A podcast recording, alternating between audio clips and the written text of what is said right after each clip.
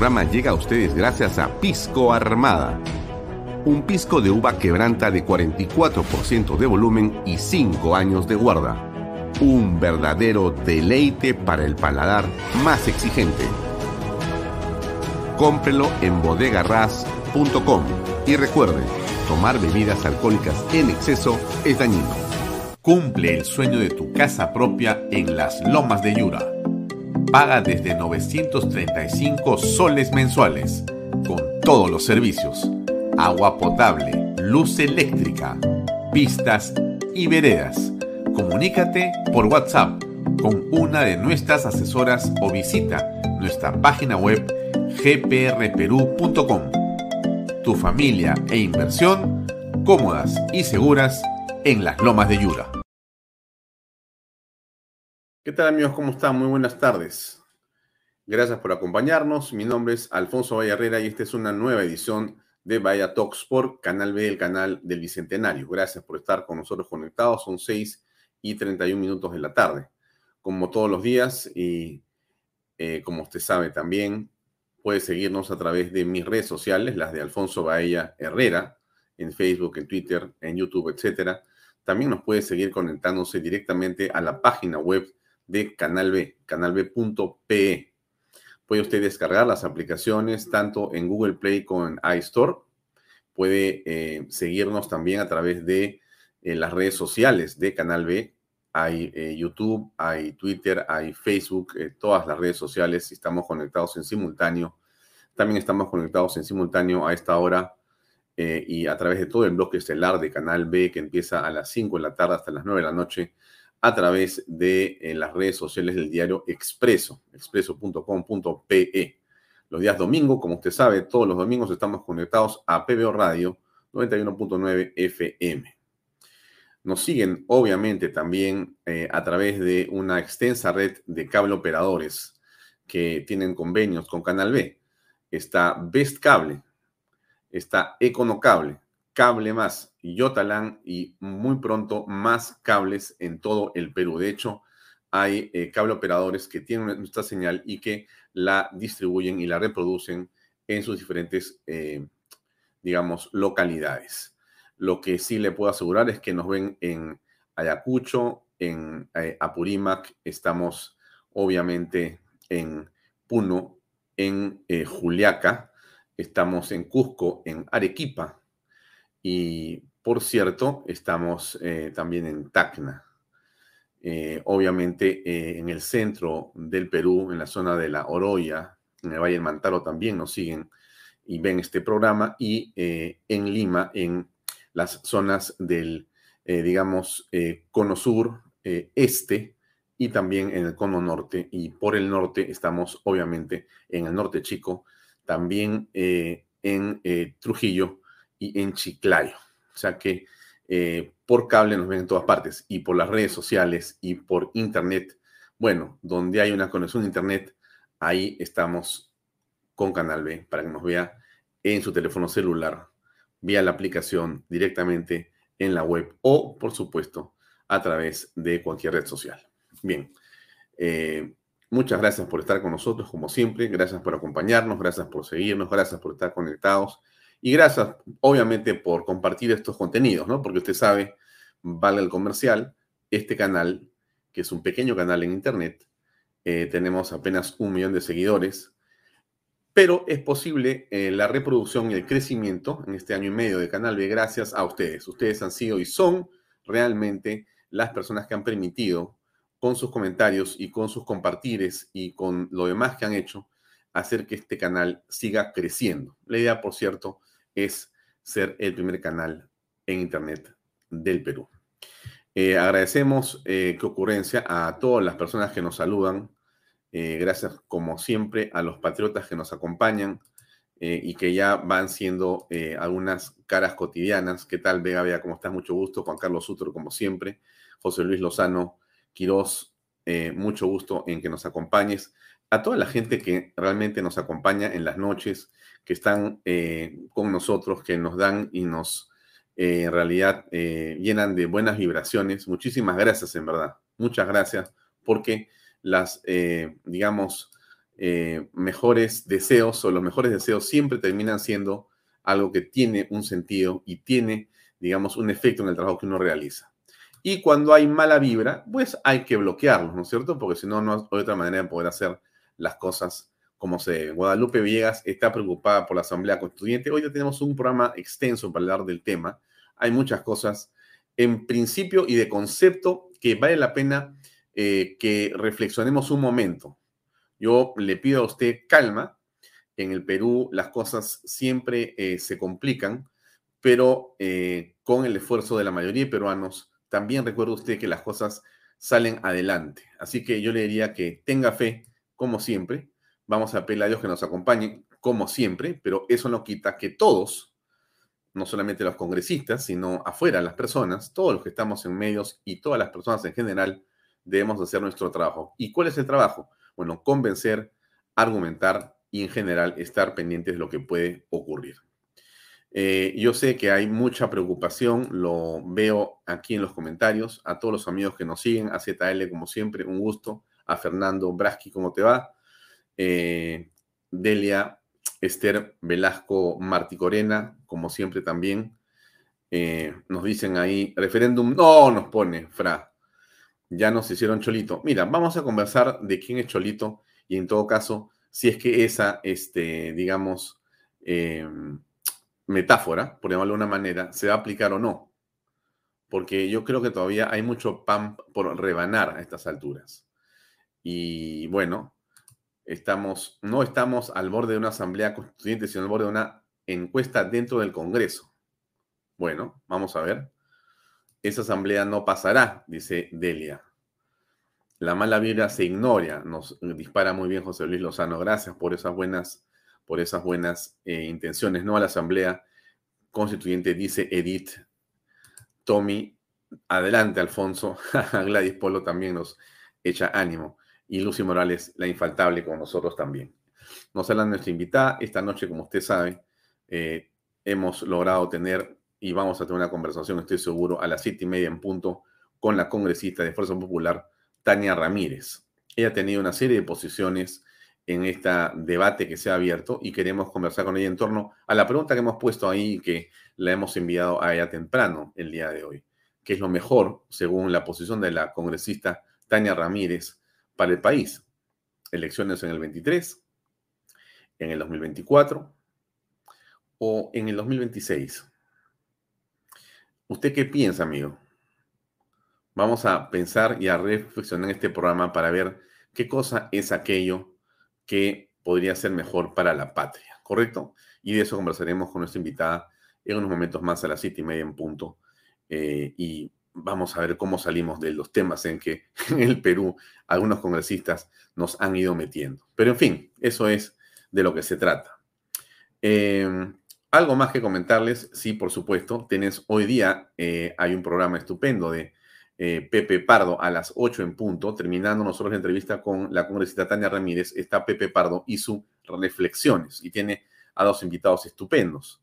Uno es Francisco de Pirola, un valor extraordinario, joven, creo que brillante, que es, digamos, eh, uno de los generadores de contenido más interesantes y disruptivos del momento porque tiene una capacidad de, en pocas palabras, desde el Instagram o desde la red que se encuentre, TikTok o las demás, poder explicar cosas que pueden ser complejas. Creo que Francisco de Pirola es un eh, gran aporte y un gran valor. Es también redactor del el reporte y va a estar conversando eh, con Pepe Pardo junto con José Ignacio Beteta, que es además alguien que ustedes conocen, ha sido un hombre vinculado a varios movimientos eh, eh, ciudadanos, él es presidente de la Asociación Contribuyentes, y bueno, son en realidad dos valores extraordinarios que hoy día va a tener Pepe Pardo en su programa. Así que yo le recomiendo seguirse de frente, aquí no moverse de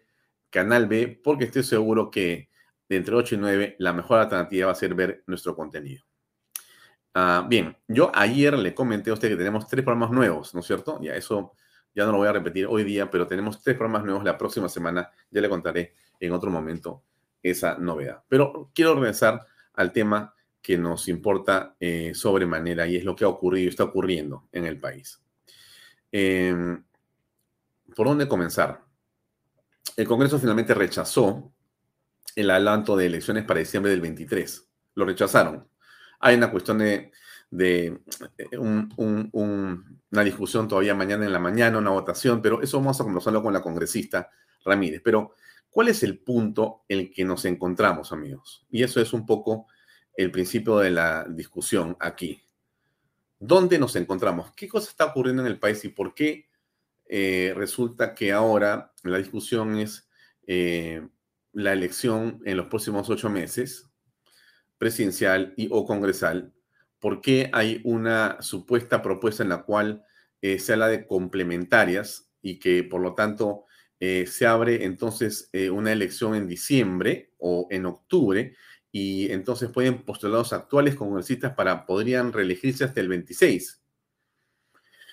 Y si no fuera así, entonces ¿cómo sería? Y o este que sean en el 24 las elecciones, no sabemos si también van a ser hasta el 26 nada más y en todo caso esperaste el 26. ¿Qué cosa es lo que tenemos que hacer?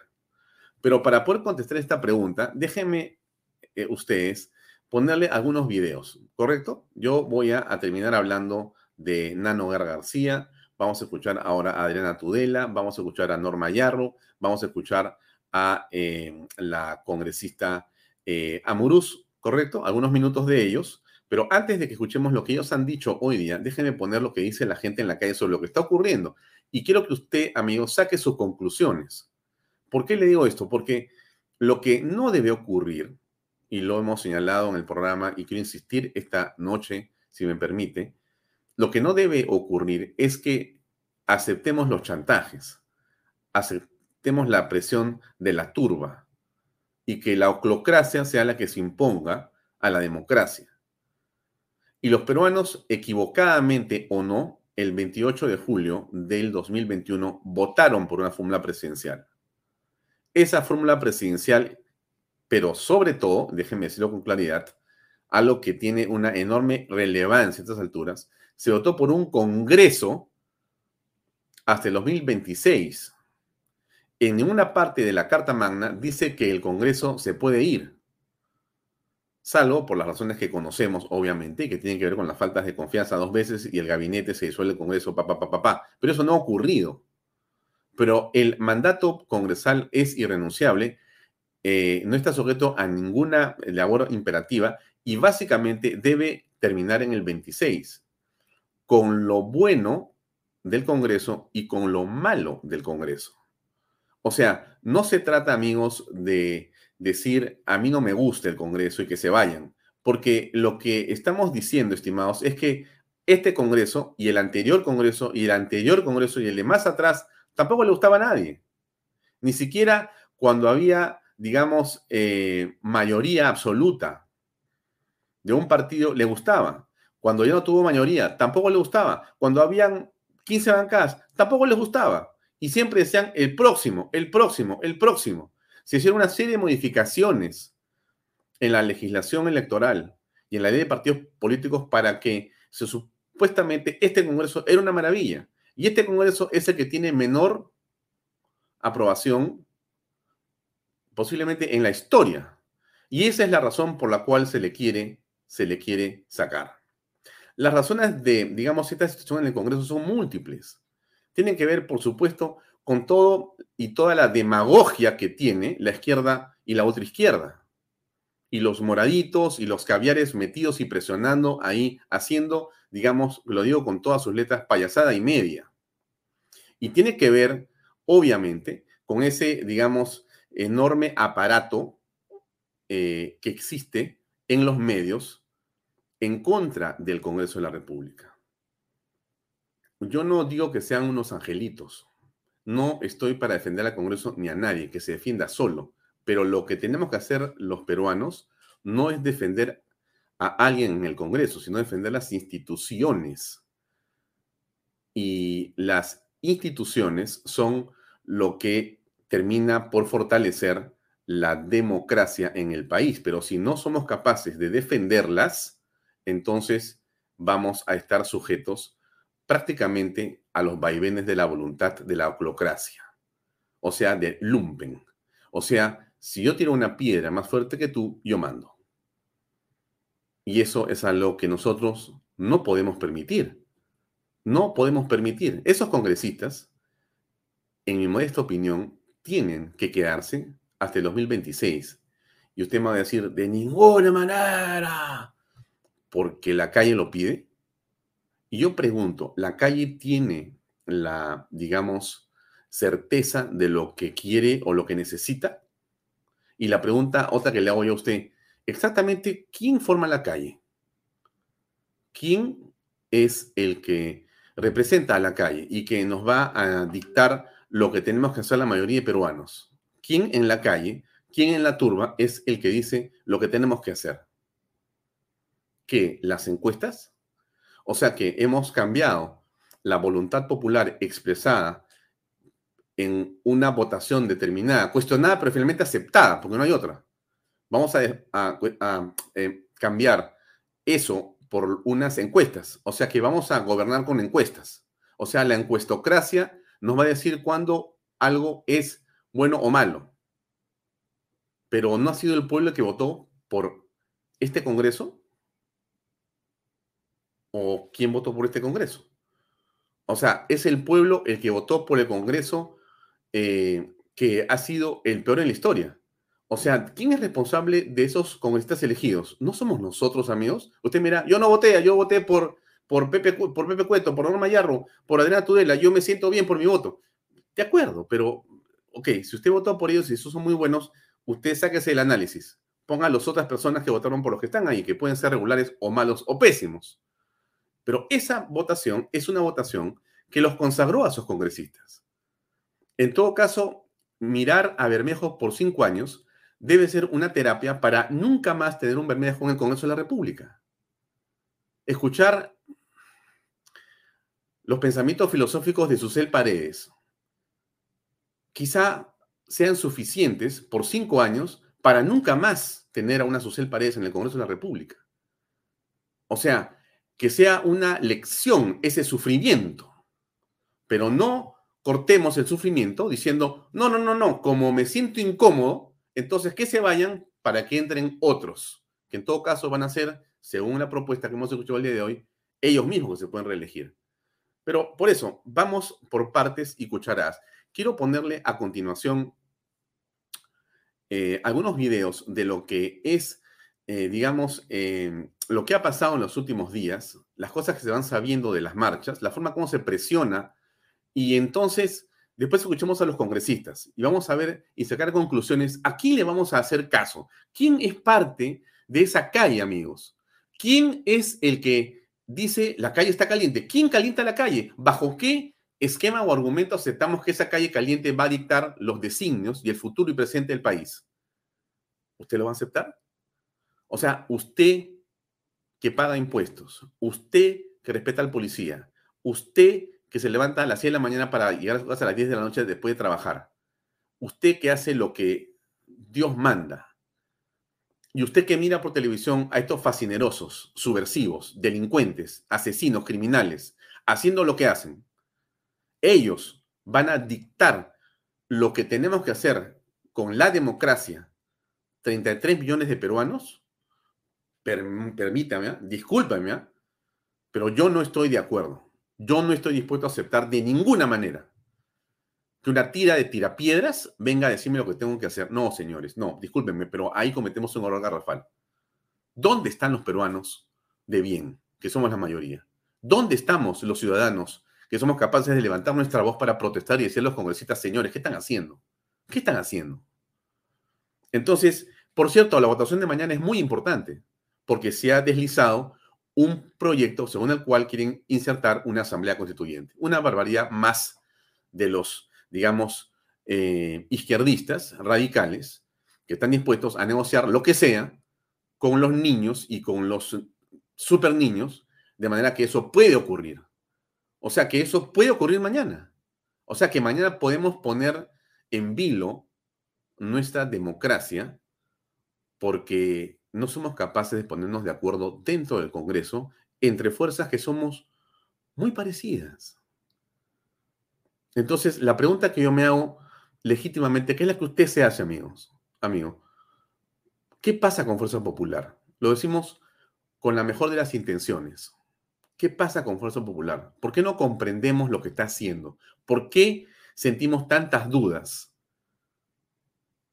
¿Por qué objetamos claramente la posición del vocero y del presidente de la Comisión de Constitución, Nano Guerra García? ¿Por qué es que nos parece que eso es un despropósito? ¿Por qué es que no se pueden poner de acuerdo con renovación popular? ¿Son temas personales? ¿Son temas ideológicos? ¿qué nos está ocurriendo que no somos capaces de poner lo importante encima de la mesa y dejar nuestras diferencias personales detrás de la conversación, porque si no lo hacemos, ponemos en riesgo a todo el país. ¿Cómo queremos, señores congresistas, que se recuerde esta parte de la historia del Perú? Como que no, que, que no existió un grupo de peruanos que habían sido elegidos por la voluntad popular y que fueron incapaces de dejar de lado pequeñas diferencias para, en lugar de eso, aceptar que la izquierda otra vez marca la cancha y termina llevando al país hacia el barranco? No. Entonces, tenemos una responsabilidad superior. Me refiero a los congresistas, ¿no es cierto? Y me refiero al país entero. La responsabilidad final es de todos, amigos. Cuando uno dice, oye, tú metiste la pata, mira, no es solamente que el congresista mete la pata, ¿no? Cuando un congresista, digamos que piensa en la línea, entiendo yo, muy parecida entre todos ellos, el bloque democrático, ese bloque democrático que ha permitido que avancemos en el país, ese bloque democrático ha sido inexpugnable frente a la corrupción y frente a este izquierdismo irresponsable en el Congreso, este bloque democrático que permitió justamente blindar a ese Congreso y pasar las peores pruebas ese Congreso Democrático, que realmente para muchos ha sido el bastión de la democracia, ¿cómo es posible que en esta coyuntura no se ponga de acuerdo? ¿Qué nos está pasando? ¿Cómo podemos poner en riesgo todo por minucias? Escuchemos este relato de lo que dicen algunos sobre cómo se financian estas marchas. Ahí va. Fallados son los comisionados, simplemente nos han mandado a pasear, nos han pagado supuestamente el, bus de ida y vuelta, pero en las cuales nos han dado un viático de 380, donde las cuales prácticamente se han burlado de nosotros. 380 yo creo, y para cada uno de, de los, de los de los integrantes que hemos estado acá luchando cuerpo a cuerpo, sin protección, pero no, no vengamos a pintar pajaritos. La realidad es otra, hermanos. Por eso desde acá, desde Tacna, desde Lima a la ciudad de Tacna, donde empieza la patria, le haremos conocer las verdaderas situaciones en que hemos estado. Y no digan que hemos estado en las mejores situaciones y que nos han dado materiales, zapatillas, uniformes y todo. En su debido momento vamos a hacer y vamos a hacer el descargo totalmente quienes están integrando, quienes han hecho lo que han querido y gracias a mi persona que me gusta con la seguridad, con la legalidad, prácticamente hemos destapado toda esta mafia. Usted eh, comprende cómo se comienza a saber los detalles del financiamiento de las barbaridades que se han hecho en la ciudad de Lima. La gente está harta de esto, harta. O sea, eh, yo quiero eh, interpretar lo que ocurre en función eh, de, digamos, más allá de la señora Boluarte, que creo que, digamos, a estas alturas claramente demuestra su incapacidad para gobernar, pero más allá de eso, dejémosla un rato a Boluarte para regresar con ella después. La gente común y corriente ya no aguanta más. O sea, este ya no es un asunto de mirar por televisión, ni por las redes sociales, ni para que te cuenten cómo están las cosas. Ya esto se acabó, amigos. Ese capítulo, eh, la gente ya lo dejó a un costado. Ahora la gente se ha remangado la camisa y ha dicho un momentito, esto no lo vamos a permitir. Si tú tiras una piedra, yo te tiro dos piedras. Y una situación de violencia que no debería ocurrir, insisto, que no debería ocurrir está comenzando según lo que escuchamos y vemos en todos los medios y en las redes, a convertirse en una opción. Peruanos contra peruanos, peruanos contra delincuentes, peruanos contra terroristas. Entonces, ¿en qué se está convirtiendo esto? Escuchen ustedes lo que dicen estas personas sobre su sentimiento de, este, de esta falta de gobierno. Señor, así, esto ya debería terminar. ¿Por culpa de quién? De los castillistas estamos así. De los huelguistas. de pues. los huelguistas que han sido pagados y todo. Nosotros, mira, estamos sufriendo, señor. Hay, ni, hay niños que, que piden comida y no hay de dónde darles. A ver, a ver, vive en un edificio. ¿Dónde vas a cocinar? ¿Dónde vas a siquiera prender una olla de, de, fogón? No puede. ¿Qué está cocinando en estos momentos usted? Lamentablemente estamos cocinando con leña ahí en la azotea porque también vivimos en un edificio, no podemos prender. Lamentablemente así estamos todo el mundo creo y abajo están las colas igual están. A pesar que no están vendiendo, seguimos haciendo cola. ¿Cuántas familias no tienen ni para servir un, este, un vaso de agua y mira, es una... Ah. Ah, usted se da cuenta, ¿no es cierto? Ya esto escapa al tema de si eres de izquierda o eres de derecha o eres liberal o eres conservador o te gusta fulano o mengano. Ya escapó el tema. Ya estamos, eh, como se dice, con una crisis, desde mi punto de vista, en una parte de la sociedad que no es que sea baja o alta, amigos. No, no, no miremos a crisis así. La gente que produce, donde sea que te encuentres, ya se cansó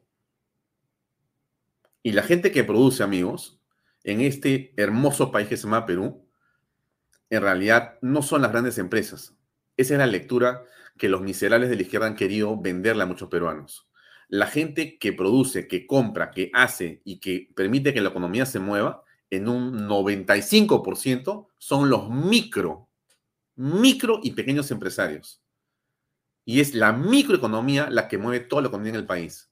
Una economía completamente capitalista, a veces mercantilista, lamentablemente. Esa economía de los peruanos, informal en el 70 o 80%, es lo que mueve nuestra patria. Y esa economía se ve en este momento en jaque por el deseo de un grupo de delincuentes subversivos, muchos de los cuales son terroristas financiados por mafias terroristas y demás. Eso que estamos viendo no se puede permitir. Tú no puedes hacer política cuando tienes eso en la calle. Tú no puedes tomar una decisión cuando tienes en la calle un grupo de mafiosos con ondas, con bombas Molotov, listos a romper la cabeza a un policía y asesinar a las personas por la espalda. No puedes concesionar con esa gente. Esa gente no quiere asamblea constituyente, esa gente no quiere constitución, esa gente no tiene hambre ni le pasa nada. Esa gente es un grupo de delincuentes que tienen que estar presos.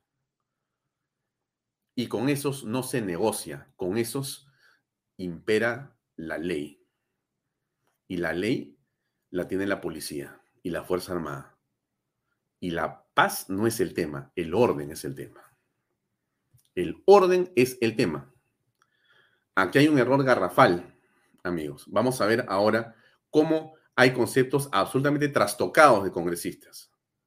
Cuando dicen que lo que importa es la paz, estimados, todos queremos la paz. Pero si no hay orden, no hay paz. Y la paz hecha bajo los efectos de un chantaje nunca es paz. Es simplemente la genuflexión, el arrodillarse y el perder la democracia y la dignidad y simplemente alargar la cortada de cabeza que te van a hacer. Porque estos miserables que están tirando piedras y que tienen la, digamos, valentía, mejor dicho, la cobardía de atacar a policías, ambulancias, destruir, eh, digamos, comisarías y demás, no van a detenerse porque haya elecciones en 15 días. O sea, no seamos inocentes, no seamos inocentes, no seamos tontos, no caigamos en el juego de la subversión y de las mafias. Por favor, señores congresistas, reflexionen su voto, no a los rojos, porque a los rojos no me dirijo. no interesan.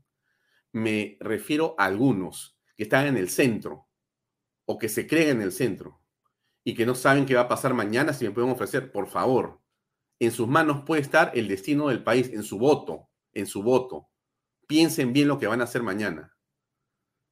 No se puede caer en las manos de los chantajistas porque eso es perder todo. Todo. No vas a ganar la paz. Vas a perderlo todo. Miren lo que han hecho los chalacos y miren lo que han hecho en otros, en otros lugares. Le pongo este video cortito, mire usted. ¡Lucos! ¡Terroristas de mierda! Mira este huevón, mira, mira este huevón. Mira este huevón, mira, mira. Disculpen las palabras un poco subidas de tono, pero, pero así es el pueblo. Cuidado con tirar piedras, mierda, huevón. Con tu baraca, huevón, con tu baraca, carajo. ¿Qué chucha va a ser, huevón de mierda? ¿Qué cosa, carajo, anda a tu tierra, huevón? ¡Anda a tu tierra, carajo! ¿Qué cosas acá en el Cusco, huevón? Sin tu baraca. Sin tu baraca. Cojudo, eres valiente, seguro, por tu baraca, huevón. Eres valiente, huevón, por tu, con tu baraca. Eres valiente, huevón. Huevón de mierda.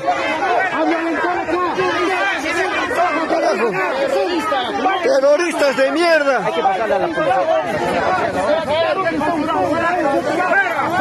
Terroristas de mierda, carajo. Huevones de mierda. ¡Ándale a la mierda, huevón!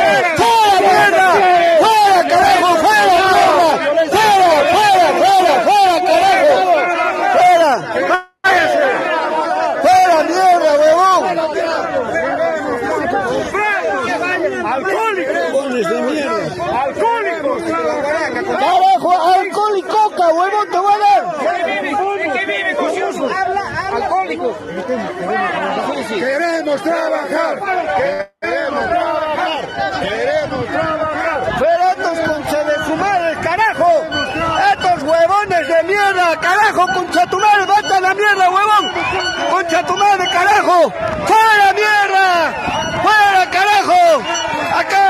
¡Venga, gente, venga! ¡Venga, caramba! ¡Fuera, mierda! No vamos a continuar.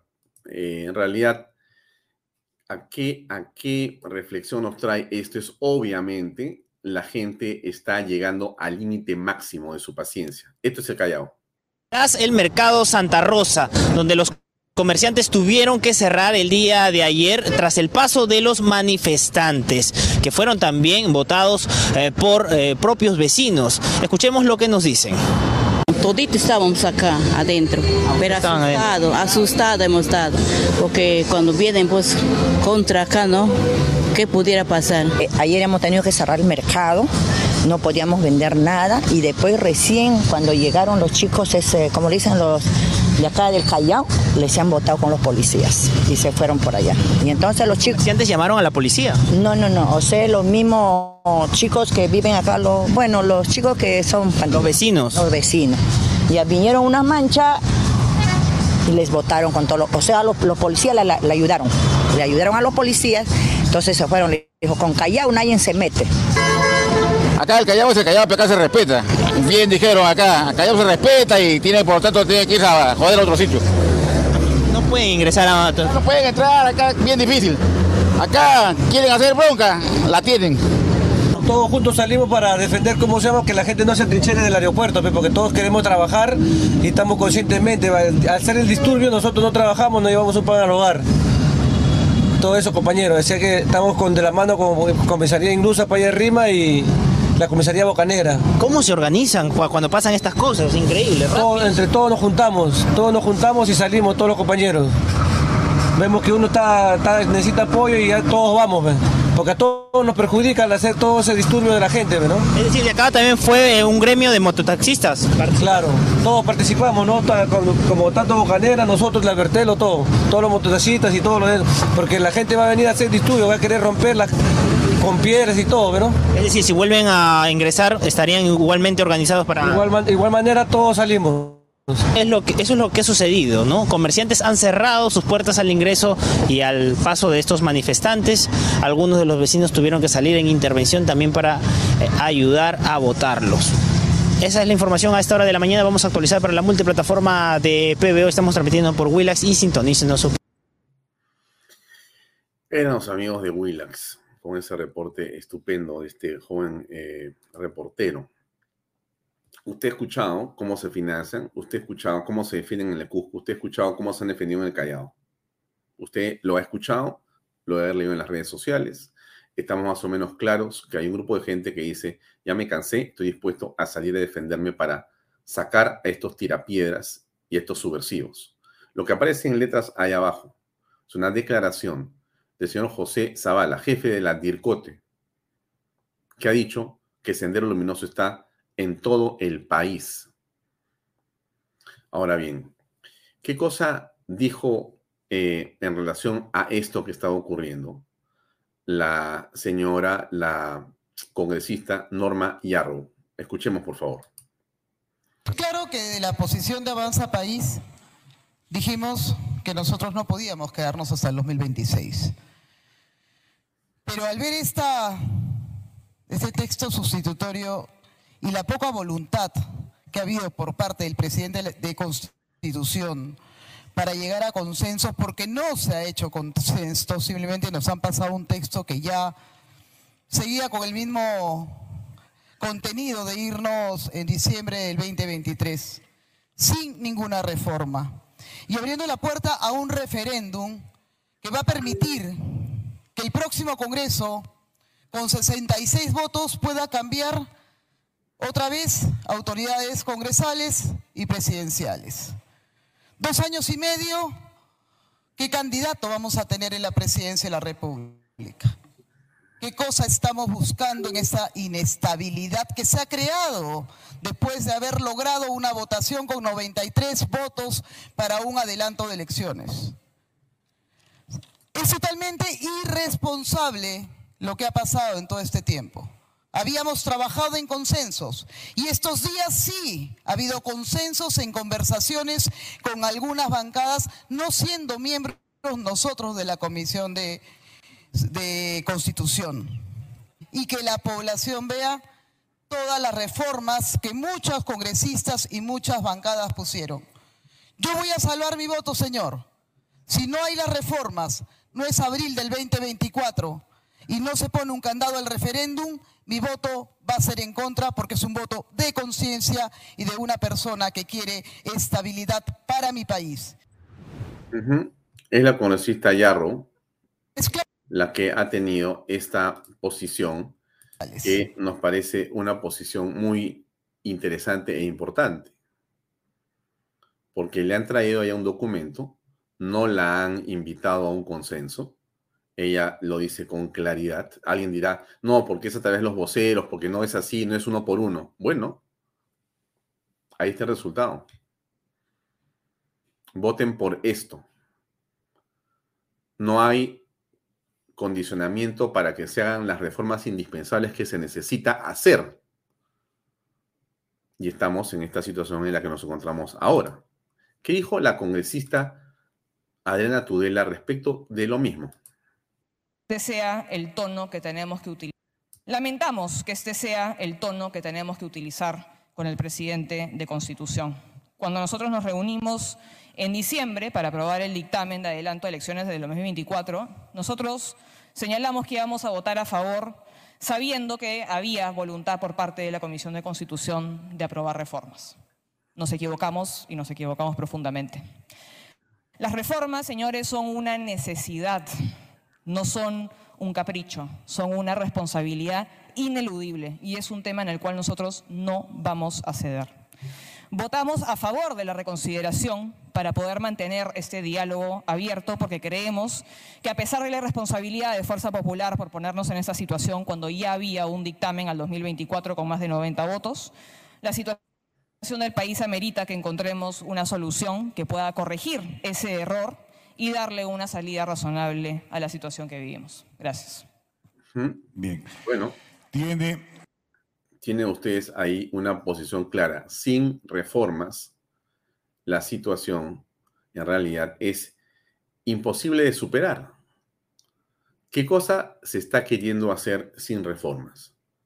¿A quién se está sirviendo en realidad?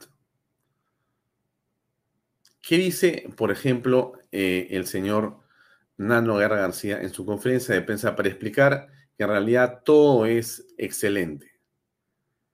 Hasta que al final revela algo que es muy importante que usted reflexione. Vamos a escucharlo, por favor. Mire.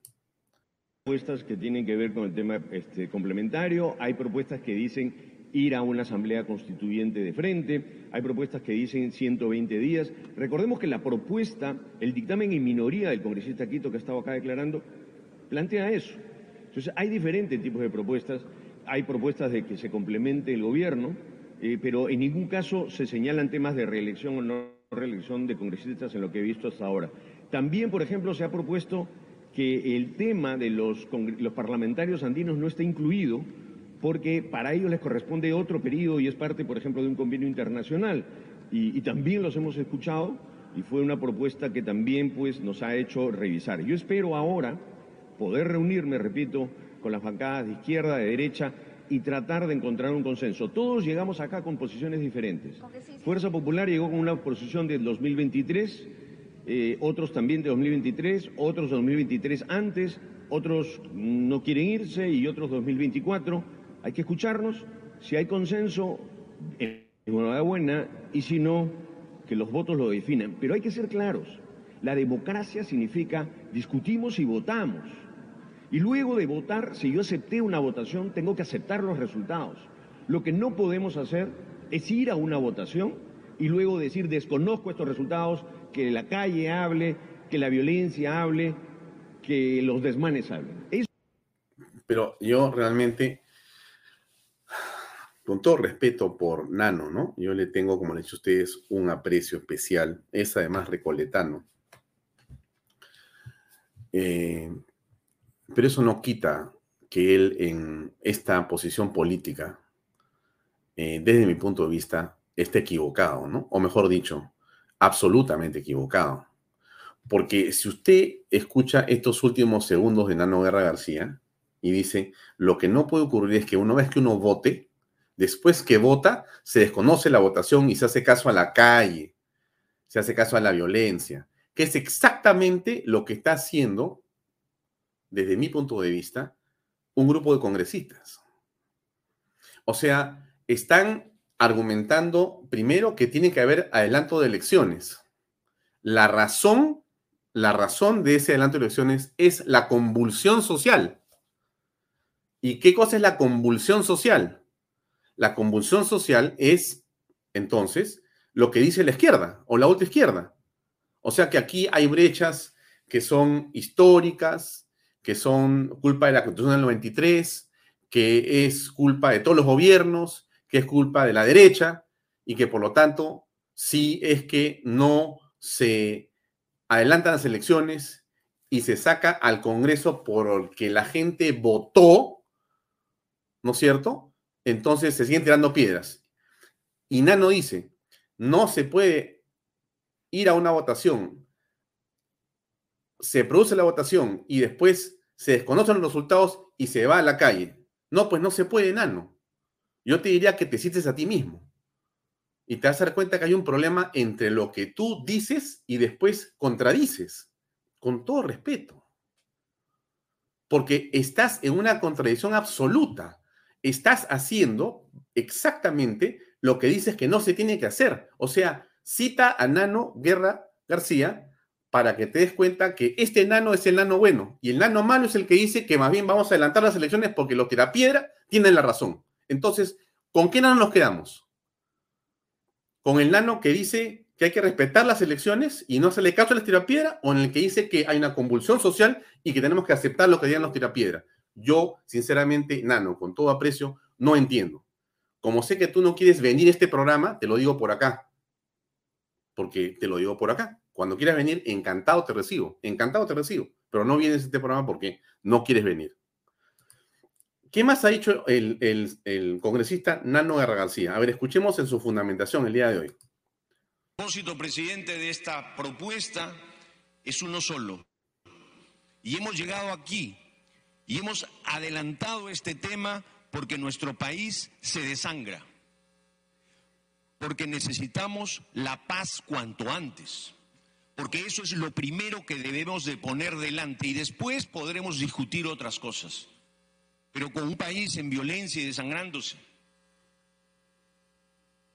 con policías enfrentando la violencia, con madres de manifestantes que sufren si regresarán o no, con emprendedores, con familiares de las Fuerzas Armadas y de los policías, tenemos que decirle al país que esto lo estamos haciendo por buscar la paz.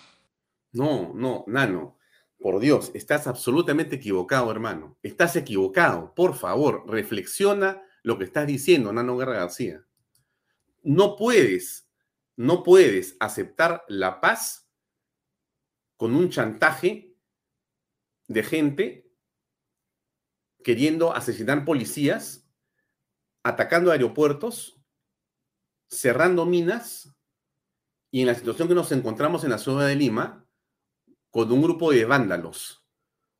Tú no puedes aceptar ni puedes decir que lo que importa es la paz con ellos. Lo que es importante, amigos, es el orden. A través de el orden se llega a la paz. No es la paz por la paz. Yo no puedo pacificar ni aceptar la condición de un grupo de tirapiedras o de subversivos o de delincuentes para que me dicten en democracia lo que debo hacer como institución.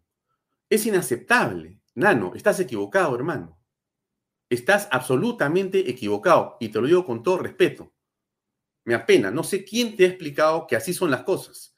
Y si tu bancada, con la cual tengo muchas personas que conozco y a muchas respeto, están en esa posición, me parece que son y están equivocados todos entonces.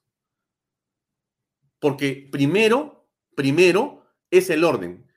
No sé si decirte esto, pero te lo voy a decir.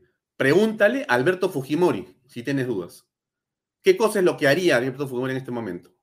Anda al penal de Barbadillo y dile, presidente Fujimori, ¿qué cree usted que hay que hacer?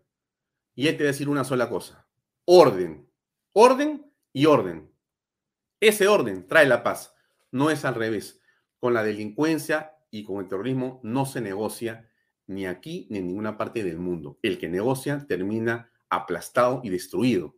Y eso es lo que, lamentablemente, sin querer queriendo de repente, están proponiendo como bancada. Es, desde mi punto de vista, un error.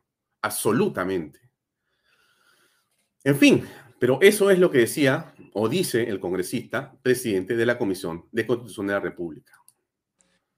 Señor presidente, en esta propuesta, como he señalado, hay diferentes aspectos y a partir de algunas de las propuestas de Acción Popular, también de Somos Perú, de Avanza País, han coincidido en una necesidad que es la necesidad de adelantarles las elecciones, pero con la sugerencia de un periodo complementario, que éstas sean solamente para completar este periodo. Razón por la cual hemos buscado lograr un consenso respecto a la fecha que sería más oportuna para su realización y se ha propuesto el mes de diciembre de 2023. Los peruanos escogeremos nuestras autoridades para el periodo complementario de tal forma que para mayo del 2024 los peruanos podamos tener un nuevo presidente y una nueva conformación parlamentaria. La propuesta... Hmm. Y ha continuado el, congresista eh, Nano García haciendo uso de la palabra y explicando su punto de vista.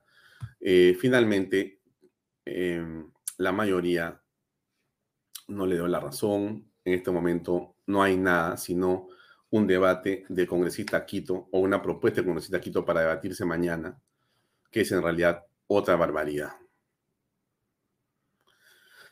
Dicho sea esto, dicho esto, entonces quiere decir que lo que ocurra mañana, y si Dios quiera, esa votación de Quito no se consolida y queda, digamos, para el olvido, no hay nada más en el ambiente. Y nos vamos hasta el 26. ¿Eso es bueno, eso es malo? Miren, señores, las cosas se hacen como siempre en la vida, paso a paso, página por página, cucharada por cucharada. Entonces, vamos avanzando en el camino. Y lo que tiene que hacer hoy el Congreso de la República es eliminar, eh, desechar con sus votos mañana esa propuesta de Quito, que es una propuesta absolutamente recalcitrante, exótica e irresponsable, pero que por la misma razón puede tener una serie de adeptos, ¿correcto? Y avanzar. ¿Cómo exactamente tendría que sentarme a mirar un poco más?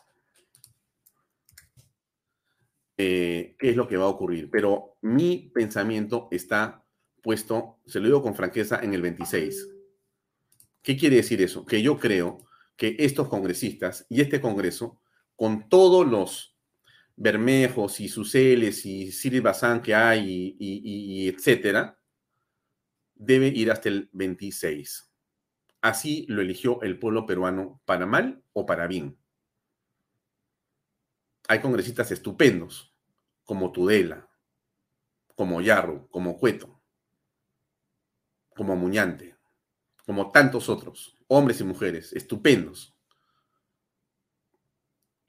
Pero así es la vida. Hay hueso, hay carne. Entonces, la pregunta que yo me hago y le hago a usted, amigo, es, ¿cuál es su posición? ¿Cuál es su posición? Porque la mía en realidad es irrelevante. Lo que importa es lo que usted piensa. ¿Sabe por qué? Porque si algo podemos hacer o puede hacer usted desde donde está es justamente usar las redes sociales para presionar a los congresistas, para decir lo que piensa. Lo que no debería ocurrir es que actúen mañana sin la fiscalización de los ciudadanos en las redes sociales. Busque a los congresistas, escríbale al que usted votó por él y dígale cómo vas a votar y explícame tu voto. Es lo que tenemos que hacer. Eso es responsabilidad de nosotros, los ciudadanos. En realidad, se lo digo con toda franqueza. Si algo nos toca hacer a esta hora es presionar desde la opinión pública. No podemos aceptar que mañana ocurra un despropósito con el proyecto del congresista Quito. Termino ahí mi última reflexión antes de pasar con nuestra invitada Tania Ramírez. Eh, es, insisto, sobre el año 26. Miren, a estas alturas, la señora Boluarte demuestra cualquier cosa menos capacidad para gestionar políticamente el llegar hasta el 26. Pero es así, pues, ¿no? Como es la cita bíblica. Con estos bueyes has de arar. Con estos bueyes has de arar. La historia del Perú será escrita. Que a pesar de tener a Boluarte, a pesar de Boluarte, quizá, quizá, un esfuerzo sobrehumano, los peruanos llegamos al 26. No estoy seguro. Por momentos creo que es imposible y que lo que va a ocurrir es que va a ser vacada o va a renunciar. Porque la renuncia sería realmente un misil en contra de la democracia y de la constitución. Ella sabe eso. Y si ella quiere, al final de cuentas, inmolarse por su causa ideológica, la renuncia es un camino para hacerlo, porque pone al Congreso en una disyuntiva de tomar decisiones inmediatamente para un proceso electoral, ahí sí, más o menos rápido. Pero las cosas son como son. Yo insisto otra vez, no hay soluciones perfectas. En el cielo, la perfección. En la tierra, lo que los seres humanos podemos acordar y hacer. ¿Qué nos queda? Nos queda encontrar una reflexión, encontrar una luz en esta oscuridad. Era el 24 una opción. Era el 24 una opción. De mi punto de vista, no, tampoco. Disculpen ustedes, no puedo aceptar el chantaje en la calle. No puedo aceptar que los violentistas y los criminales dicten lo que tiene que hacer mi país. No lo puedo aceptar, amigos. Y yo le pido a usted que no lo acepte. Y se lo pido a los congresistas, estimados, no lo pueden aceptar.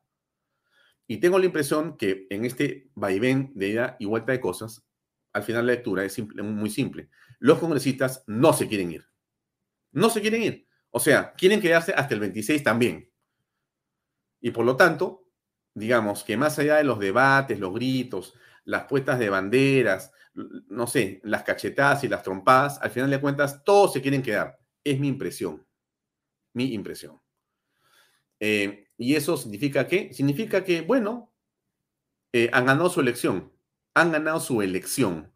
Y la elección de esos congresistas, nos guste o no nos guste, es una elección que hizo el pueblo. Piña, Piña ¿Te gusta tu congresista? ¿No te gusta tu congresista? Lo siento. Eso es lo que votó la gente. Aprendamos. Aprendamos. Pon la foto de tu congresista en el espejo de tu, de tu baño y míralo todos los días a ver si te gustó por quien votaste. Y si no, no te equivoques la próxima vez. Así es la cosa. Bueno, vamos a terminar con un par de comentarios más eh, muy concretos. Eh, uno tiene que ver con eh, que hay 18 partidos políticos que podrían presentarse y evidentemente, como usted se da cuenta, vamos a llegar con por lo menos 6 u 8 candidatos de derecha, presidenciales me refiero. O sea que nuevamente va a ganar otro castillo en la izquierda y vamos a tener otro problema el próximo año o el 26 inclusive. ¿Por qué? Porque la derecha otra vez está dividida. Está dividida. O sea, es incapaz nuevamente de sentarse a conversar. Por Dios, ¿qué parte de la lección en la historia política reciente no hemos entendido? O sea, es como parar una, a, la antigua, ¿no es cierto? Una regla de madera y ¡pa! Un palazo en la mano. Oye, niño, ponga atención. O sea, no te das cuenta de lo que has hecho. Acabas de meter la pata completamente, dividiéndose por una cuestión de egos en el 2021, todos al costadito, toda la derecha partida en cuatro, en cinco, en seis, y al final gana Castillo. Una barbaridad absoluta. Yo me pregunto, y le pregunto a usted, ¿usted no cree que eso va a volver a pasar en las próximas elecciones presidenciales en el Perú? Absolutamente que sí. Entonces, ¿en qué momento vamos a comprender la bendita, ¿cómo le puedo decir? No, todas estas personas se quieren comer ellos. Ellos quieren ser los de la foto, la banda presidencial. Dios mío, tanto puede, digamos, perturbar la banda presidencial. Dejo ahí. Vamos a invitar a la congresista Tania Ramírez que nos acompaña acá. Congresista Ramírez, ¿cómo está? Muy buenas noches. Gracias por acompañarnos en Vaya Talks. ¿Cómo está? Buenas noches, ¿cómo está? Mucho gusto. Gracias, gracias por el espacio. Eh, bueno, aquí estamos para poder responder a todas las preguntas. Gracias, eh, congresista.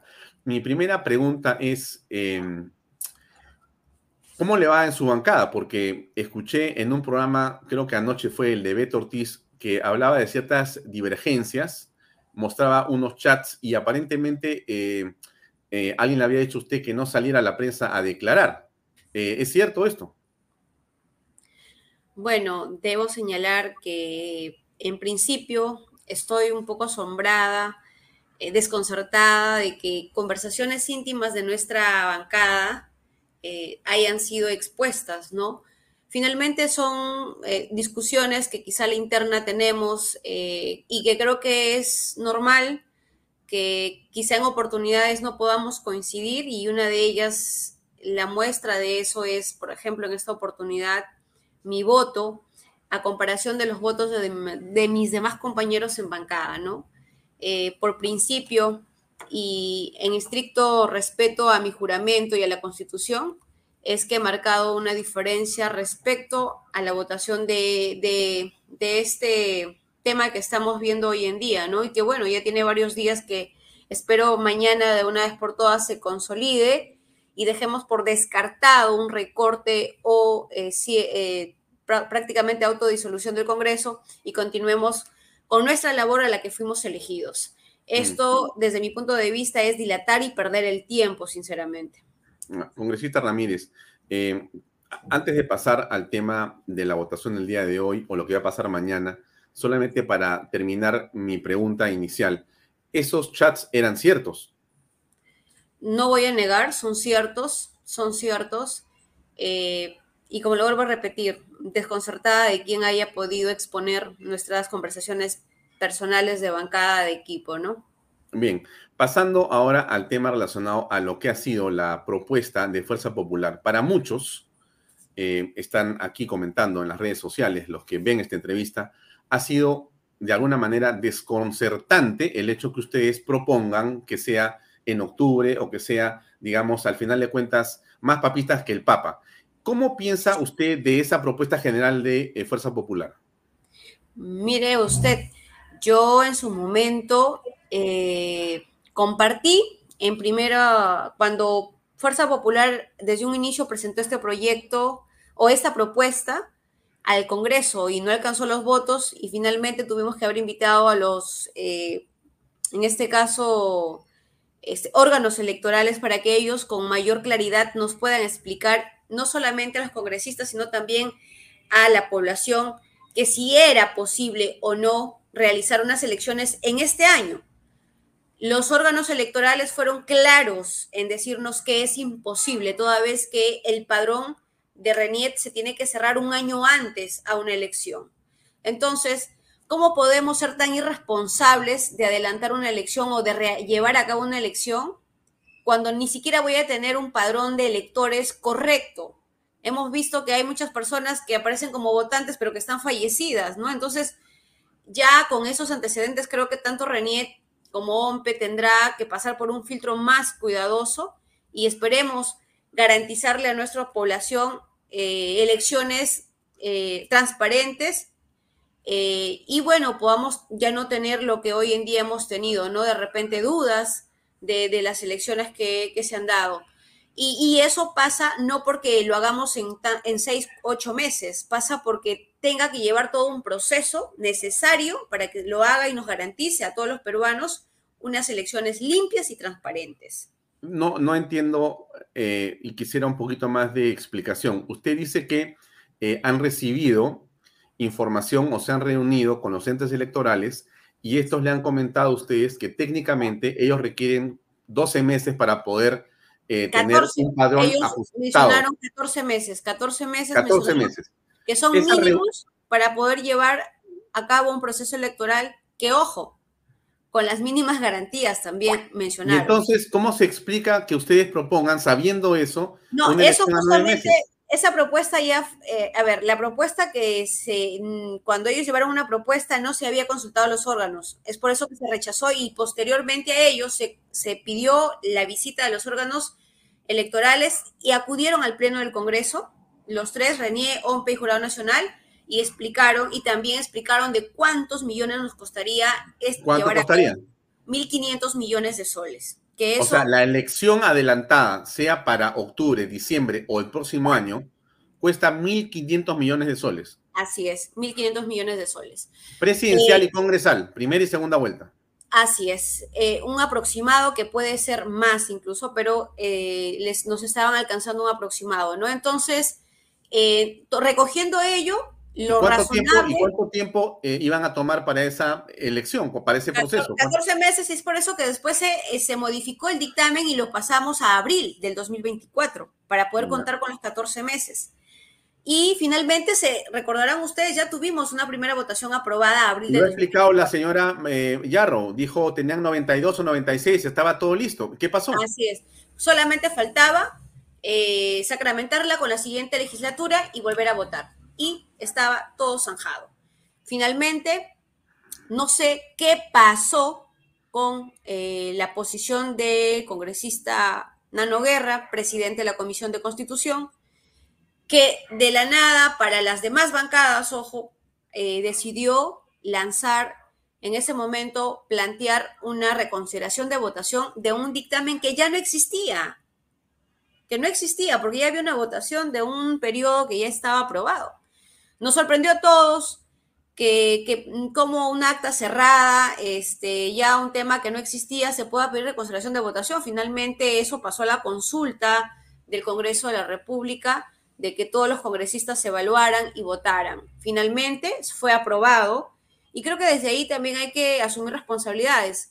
Eh, debieron haber rechazado de plano eh, la, a volver a votar algo que no existía. Pero en fin, son prácticas parlamentarias hemos, este, se volvió a votar, yo voté en contra porque me parecía desde mi punto de vista irresponsable volver a tocar algo que no existía y además ya teniendo la, instrucción de los órganos que llevan el proceso electoral. ¿para qué vas a poner a debate o a discusión o a votación algo que está descartado? Pero la pregunta es, usted dice, no sé qué pasó. Entonces, justamente esa es la pregunta que todos nos hacemos, porque todos esperábamos, eh, digamos, ok, el 24 como una decisión final, un debate sobre el 23, pero posiblemente con la mayoría, 90 y tantos, que ya estaba listo todo, una confirmación hacia el 24 por último, ¿no es cierto? Entonces, pero algo pasó, pero mi pregunta es esa y la de toda la gente que mira este programa. ¿Qué fue lo que ocurrió? Así es. Eh, bueno, en bancada sí se tocó el tema mm, horas antes de que esto saliera. Y como lo dijeron las demás bancadas, nunca nos lo comunicaron. Él salió y prácticamente sorprendió a las demás bancadas. Eso es lo que manifestaron también las demás bancadas, ¿no? Que eso en ningún momento se había tomado en consideración o si al menos lo habían coordinado. Entonces fue prácticamente una sorpresa para todas las bancadas del Congreso de la República. Pero nosotros en bancada sí lo discutimos horas antes y fui una de las que se opuso totalmente porque le dije, ¿qué pasa? Esto es una tremenda irresponsabilidad lo que vamos a hacer. Desde mi punto de vista, no estoy de acuerdo y me mantuve en esa posición. Una pregunta, congresista Ramírez. Eh, la eh, señora Keiko Fujimori está al detalle de lo que está haciendo la bancada. ¿Ella secunda lo que hace Nano Guerra García? Bueno, nosotros tenemos nuestras reuniones de bancada siempre eh, con, su, con, su, presencia, pero ese día eh, fue dentro del Congreso, no estuvo presente en nuestra lideresa y yo no podría afirmar si ella tuvo conocimiento o no de eso. Eso fue un tema que se tocó así del momento con los que estábamos en el, en el Congreso, los congresistas presentes, horas antes de que eso se plantee en el Pleno y bueno, así pues dejó la boca abierta a la mayoría, ¿no? Mm, pero podría ser que el señor Nano Guerra García haya tomado una decisión eh, por sí de toda la bancada frente a un hecho, digamos, de esta eh, delicadeza, de esta, digamos, este, emergencia, de esta urgencia, que él diga, bueno, es mi idea y yo la llevo como si fuera sin consultar con Keiko Fujimori. ¿Ha ocurrido antes? No, mira, más que todo me parece que aquí este era un tema de que la izquierda, recordará usted que un día antes de que el señor Nano planteara esto en el Pleno, eh, Juntos por el Perú, otra bancada había incluido un proyecto de ley para octubre del 2023 elecciones. que la verdad, para mí, desde mi punto de vista, Juntos por el Perú y esa, y esa bancada son totalmente irresponsables y doble moral y doble cara porque en su momento cuando se dio para votar, Fuerza Popular lo propuso, también votaron en contra. Y ya teniendo una votación, igual hicieron de meter un proyecto para octubre del 2023. Entonces, sinceramente, este prácticamente ha sido un juego desde mi punto de vista, un juego irresponsable de ambas partes, tanto de izquierda como de derecha, que eh, finalmente hoy terminó siendo consumado y esperemos que eso se respete también. No porque nosotros queramos aferrarnos sabemos perfectamente que los cargos son pasajeros, pero acá nuestra responsabilidad como autoridades o políticos está en decirle al país, la constitución, la institucionalidad se debe respetar, se debe conservar y se debe hacer respetar las leyes. Pero si no, y si vamos a ceder al chantaje, al vandalismo, a la violencia de la calle, entonces ¿para qué está la ley? ¿Para qué está la constitución? ¿Para qué están las instituciones? Entonces que no exista nada y que pues gobierne la calle. Hmm. Eh, en esa misma línea, eh, la pregunta entonces, ¿qué cree que va a ocurrir mañana? ¿Cómo se encuentra la bancada? Ustedes han conversado entre ustedes sobre lo que debería mañana ser una votación en bloque frente a la propuesta del congresista Quito como bancada, como partido de derecha, obviamente, y creo que todos los partidos de derecha van a rechazar porque es eh, realizar una consulta hacia la este, consulta de la Asamblea Constituyente, del cual no podemos ceder porque sería muy peligroso, ¿no? Es muy peligroso quizá con la el resentimiento de, de repente de muchas personas eh, sin lograr haber leído nuestra constitución puedan tomar una decisión errónea, ¿no? Eh, es por eso que no se debe eh, ningún margen de, riesgo eh, dejar pasar. Es por eso que creo que eso tampoco va a pasar y esperemos que ya de una vez por todas esto se archive y volteemos la página y empecemos a hacer nuestro trabajo para el cual hemos sido elegidos. Fuerza Popular se ha caracterizado por tener votaciones ordenadas, disciplinadas y monolíticas sorprende lo que ha ocurrido en esta eh, oportunidad y sorprende su voto, eh, congresista Ramírez, porque usted ha votado en esta oportunidad más bien como renovación popular y como una parte de Avanza País. Eh, ¿Qué nos dice al respecto? como lo vuelvo a repetir, mi estimado Alfonso, es un tema de principios, es un tema de mantener una posición política seria y no actuar por, eh, de repente, este, eh, presión mediática, presión eh, de la calle que pide demandas inconstitucionales, demandas que no pueden realizarse. Y es por eso que acá tenemos que, como institución, como políticos, ser serios y responsables. La responsabilidad no está porque nos, hagamos las manos así, que venga otro Congreso y solucione el problema acá. No. Finalmente, el Congreso no tiene la culpa. Nosotros los congresistas no tenemos la culpa que los alcaldes, gobernadores no ejecuten, que devuelvan presupuesto y que desde el gobierno de la República tengamos ministros corruptos o finalmente no logren ejecutar todo el presupuesto que se le da a cada ministerio y sigan las demandas, nunca se cierren brechas eh, el Congreso no tiene responsabilidad de ello. Nosotros somos un poder del Estado eh, totalmente de, contrapeso que simplemente a través de leyes podemos darle a la población la facilidad y que este Ejecutivo ejecute y también poder hacer control político, fiscalizar y representar a nuestra población, traer las demandas y ponerlas sobre la mesa para debatirlas.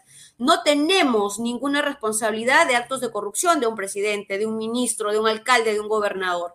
Por eso es que a la población también yo acá, estimado Alfonso, le hago un llamado de reflexión. Asumamos o asuman también su responsabilidad como electores para que después no estemos en esta situación, ¿no? Elijamos pensando con el cerebro y no con el corazón, para que después no estemos quejándonos de que está bien o está mal y que de aquí a dos años no me parece y tengo que sacarlo. Eso mm. también hay que hacer un llamado a la población. Asumamos responsabilidades como población. Hmm. Si mañana, congresista Ramírez, eh, se rechaza el acto de elecciones y la propuesta del congresista Quito, la pregunta que queda obviamente va a ser qué va a pasar, porque entonces ya no queda nada, digamos, a discutir. Nos vamos al 26. Así es, así es, archiva y finalmente eso quedaría descartado se puede tomar después de un año un proyecto, eh, por ahora no se podría tomar este, un mismo proyecto parecido a él, después de un año eh, de periodo legislativo. Eh, si contamos, en julio se completa el año legislativo del periodo 22-23. en agosto se podría estar tomando el mismo tema, pero a ver, seamos sensatos y responsables. ¿Continuar en lo mismo? Cuando ya prácticamente vamos a ir a un 2024 y te queda un año nada más, sería una pérdida de tiempo que más bien lo podríamos eh, ocupar en seguir fiscalizando a estos gobernadores, alcaldes que cumplan, que hagan su chamba y también hacer control político. Eh, ¿no? Eh, finalmente nosotros no tenemos presupuesto, no manejamos financiamiento, pero sí podemos ayudar a nuestros alcaldes de, de distritos, provincias, a que tengan una mayor conexión con los ministerios y puedan hacer ejecuciones eh, importantes en, sus provincias o regiones, ¿no? Pero también eso dependerá del equipo que cada alcalde y gobernador tenga eh, y, sea trabajador y empeñoso, ¿no? Mm, eh, sea 23, sea 2024 o 2026, hay una elección presidencial que se va a llevar a cabo. Mi pregunta es, ¿usted sabe, conoce, cree que Keiko Fujimori va a insistir y ser candidata presidencial? Eso que quede totalmente descartado. Ella una vez más ha hecho pública su posición. Ella no piensa participar en una campaña electoral presidencial. Ha sido tajante y creo que ya es como la tercera o cuarta vez que ha manifestado que ella no piensa participar. He escuchado de algunos voceros eh, políticos o personas que son asesores de la bancada que han señalado, eh, además que tienen experiencia en el partido, eh, que ella es la candidata natural o algo así. ¿No es así? Mm, bueno, muchos querrán, pero de repente querrán que ella sea, le pedirán, ¿no? Dirán, tú eres la figura, tú has mantenido siempre la cabeza o tú eres la figura política de este partido pero la decisión la toma ella, no la pueden obligar a que postule. Yo puedo querer muchas cosas, pero finalmente ella será quien tome la decisión y ella hasta el momento ya por cuarta vez ha reiterado que ella no piensa postular a la presidencia. Mm. Y eh, debemos respetar esa posición, ¿no? Esperemos que en futuras elecciones tengamos cuadros eh, donde la población se sienta quizá representado, se sienta con confianza y una vez más a invocar a la población. Elige y asume la responsabilidad de selección también. Eh, ¿Usted es militante de Fuerza Popular o es invitada? Yo soy afiliada al Partido de Fuerza Popular. Mi familia ya hace 15 años viene siendo parte del Partido de Fuerza Popular. Eh, no acá en Lima quizá mostrándose, pero sí desde nuestra provincia y región siempre hemos compartido esa línea política, hemos apoyado, es más, mi padre ha, postulado en dos oportunidades por Fuerza Popular a, la provincia como alcalde. Entonces, no es que somos de ahorita, somos de hace 15 años atrás y este, estamos en esa línea, ¿no? Yo soy una persona que me considero de ideología política de derecha y, este, y comparto muchísimo lo que está escrito en nuestra constitución política y que la vamos a defender desde donde estemos, sea con cargo o sin cargo, como cualquier ciudadano.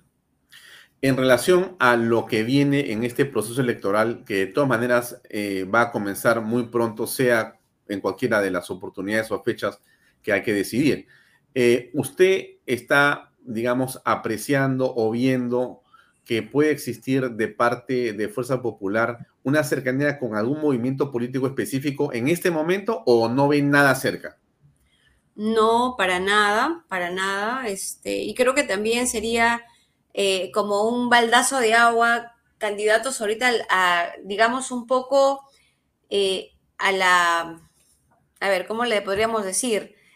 Inesperado, Dios mío, mañana campaña y ¿qué, ¿cómo hago? ¿Cómo recorro? ¿Cómo me conocen? O sea, es realmente un poco este, preocupante, ¿no? Que se tengan que estar poniendo estas consignas de que las elecciones sean ya es por eso que nosotros debemos plantarnos fuerte, porque llevarle a nuestra población de forma irresponsable unas elecciones así, a seis meses, ocho meses, es volver a traerle más caos al país.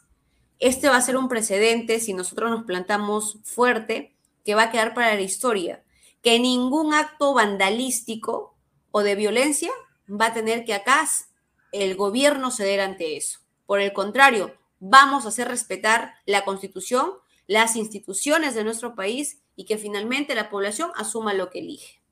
Mm. Eh, para ir cerrando, congresista Ramírez, y agradeciéndole por su tiempo, eh, ¿podría ser que Keiko Fujimori sea cabeza de lista parlamentaria y que, por ejemplo, ustedes eh, tengan y apoyen a un candidato presidencial de invitado, por ejemplo, a su partido? Mira, mm, del tema con ella personalmente no nos ha dicho que quiera ser candidata parlamentaria, pero rumores hay que ella pueda encabezar eh, una lista parlamentaria. Eh, finalmente eso lo sabremos o si es que ella se pronuncia. Pero a presidencial descartado, parlamentario hay rumores, pero de ella no hemos escuchado nada al respecto. Para que si lo hubiera dicho también normal, lo dijera sin ningún problema. He escuchado rumores por ahí, pero de ella no ha salido, ¿no? Entonces, lo único que nosotros sí vamos a respetar este, su posición y, también recordemos que para ella no ha sido fácil todo lo que le ha venido pasando últimamente, ¿no? Lo de su padre, lo de su familia, vida personal. No es fácil, somos seres humanos, tenemos sentimientos y que como mujer y madre eh, comparto eh, esas, este, digamos, tristezas de la vida que nos pasa a cualquier ser humano, ¿no? Y que creo que necesitamos un espacio para reflexionar, para, para ver qué decisión hemos tomado en la vida y poder también compartir con, familia. Ella tiene sus hijas, son mujeres, y como cualquier ser humano, necesita un espacio también, ¿no? Eh, Delia Esther Martí Corena, Velasco Martí Corena nos pregunta si podrían ustedes formar un frente único. ¿Es posible? ¿Lo ves? ¿O lo ve, mejor dicho? ¿A Martí Corena? Eh, la invitada es Delia Esther Velasco Marticorena, es una eh, televidente y pregunta a ella si ustedes como Fuerza Popular podrían formar un frente único. Frente único respecto a... De derecha, por ejemplo, una frente unidos, unidos con otros partidos. Un frente único de derecha, por ejemplo. Ah. ¿Es, ¿Está eso dentro de la conversación política de ustedes? Mira, ve, este, se hizo ya en una oportunidad acá en Lima. Recordarás este, el candidato que tuvo Fuerza Popular y finalmente declinó para dejar el camino eh, a nuestro actual alcalde Rafael.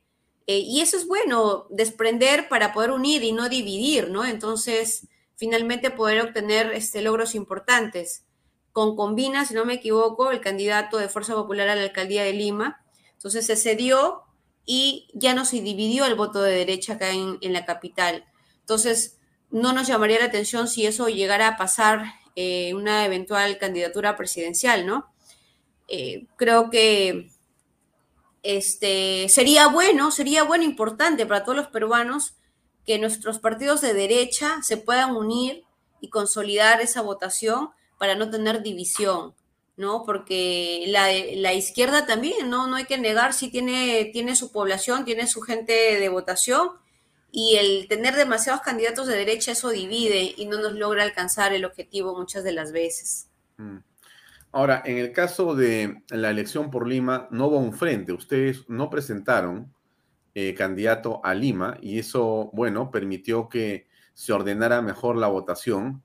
no obstante, eh, Avanza País sí presentó y quitó dos o tres puntos que hubieran sido estratégicos. Pero la pregunta es, en este caso, también podría ser que no vayan con un candidato presidencial y solo presenten listas parlamentarias. Si las, si las elecciones este, fueran el 2026, considero que, que, Fuerza Popular sí tendría candidato, sí, sí, sí tendría candidato este, a la presidencia. No creo que, que, se queden sin candidato. Eso solamente yo lo considero que llegara a pasar si es que ya ahorita fueran las elecciones, ¿no?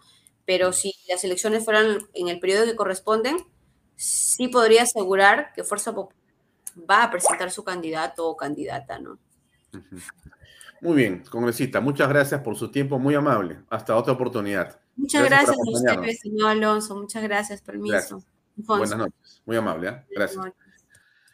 Bien, amigos, era la congresista Tania Ramírez García, que ha tenido la amabilidad de estar con nosotros en Bahía Talks para conversar en torno a lo que estaba ocurriendo en el país, lo que está ocurriendo con eh, Fuerza Popular eh, y tratando de explicar lo que para muchos es eh, inexplicable. Lo decimos con el respeto que nos merecen los fujimoristas, los señores de Avanza País, los señores de Renovación Popular y muchas bancadas democráticas. Desde aquí por supuesto, discrepamos con sus decisiones, pero eso no quita en modo alguno que no eh, estimamos que son democráticas. Lo que pasa es que justamente en democracia lo que debe primar es el intercambio de ideas no la imposición. A estas alturas me da la impresión a mí que ha habido un poco de esto último. Bien, lo dejo ahí amigos, son las 7 y 53. Eh, creo que ya hemos hablado demasiado el día de hoy.